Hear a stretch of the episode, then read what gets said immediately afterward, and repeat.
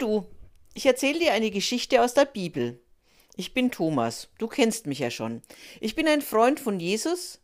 Mit ihm war ich in Jerusalem, um das Passafest zu feiern. Es war ein toller Einzug damals, als Jesus auf dem kleinen Esel durch das Jerusalemer Stadttor ritt. Und dann kamen die schlimmen Tage.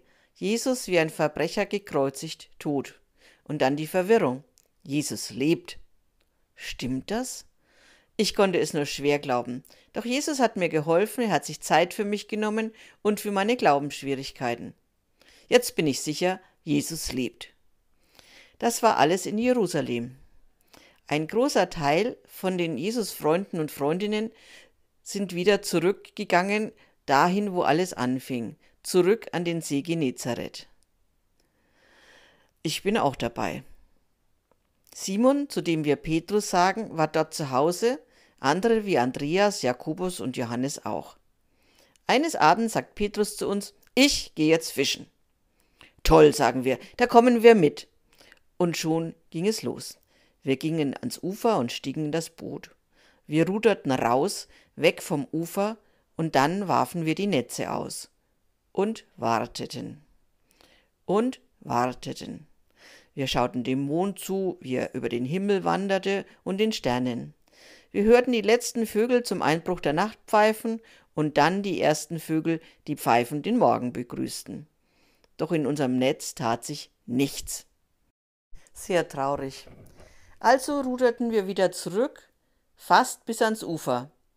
Da sehen wir einen Mann stehen, dort am Ufer. Er begrüßte uns und sagt, Kinder, habt ihr nicht einen Fisch zum Essen? Nein, sagen wir wie aus einem Mund. Wir haben keine Fische gefangen. Da sagte der Mann zu uns, werft eure Netze an der rechten Bootseite aus, dann werdet ihr etwas fangen. Wir machen es genauso, wie er sagt. Wir werfen das Netz rechts aus. Und dann? Dann können wir das Netz nicht mehr zurück ins Boot holen, weil es voller Fische ist und viel zu schwer. Johannes, einer unserer Freunde, sagt zu Petrus, das ist doch Jesus. Als Petrus das hörte, rafft er sein Gewand hoch, steigt ins seichte Wasser und wartet zu Jesus. Wir anderen folgen ihm mit unserem Boot, langsam und vorsichtig bis ans Ufer.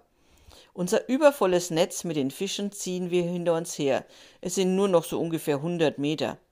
Als wir das Boot dann festmachen, sehen wir am Ufer ein Grillfeuer brennen. Darauf liegen Brote. Jesus sagt zu uns, bringt noch ein paar eurer Fische. Wir ziehen das Netz vorsichtig an Land. Obwohl es so voll ist, reißt es nicht.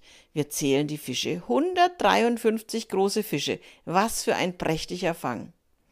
Als wir das getan hatten und die Fische eine Weile auf dem Feuer brieten, sagt Jesus zu uns, Kommt, es gibt Frühstück. Wir Freunde und Freundinnen sehen uns an. Sollen wir ihn fragen, wer bist du? Ach, wir wissen es doch alle. Es ist Jesus, da brauchen wir nicht zu fragen. Jesus kommt auf uns zu mit dem Brot in der Hand und gibt jedem ein Stück. Genauso macht er es dann mit den Fischen. Wir essen gemeinsam. So wie früher wir oft zusammen am Ende eines langen Tages gegessen haben. Heute am Ende einer zunächst erfolglosen Fischernacht. Es tut so gut, mit Jesus zusammen zu sein, mit ihm Brot und Fisch zu teilen, ihm nahe zu sein. Jetzt habe ich ihn schon zweimal gesehen, den auferstandenen Jesus. Und jedes Mal war es etwas ganz Besonderes, was in meinem Herzen Zuversicht und Freude auslöste. Ich weiß nicht, wie es weitergeht. Ich weiß nicht, was ich unternehme, um den Menschen vom auferstandenen Jesus zu erzählen.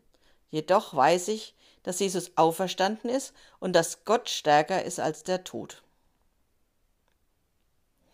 Ja, und nächste Woche kannst du dich auf die Jesus-Detektive Esther und Simon freuen. Sie haben neue Geschichten von Jesus gefunden und erzählen dir dazu.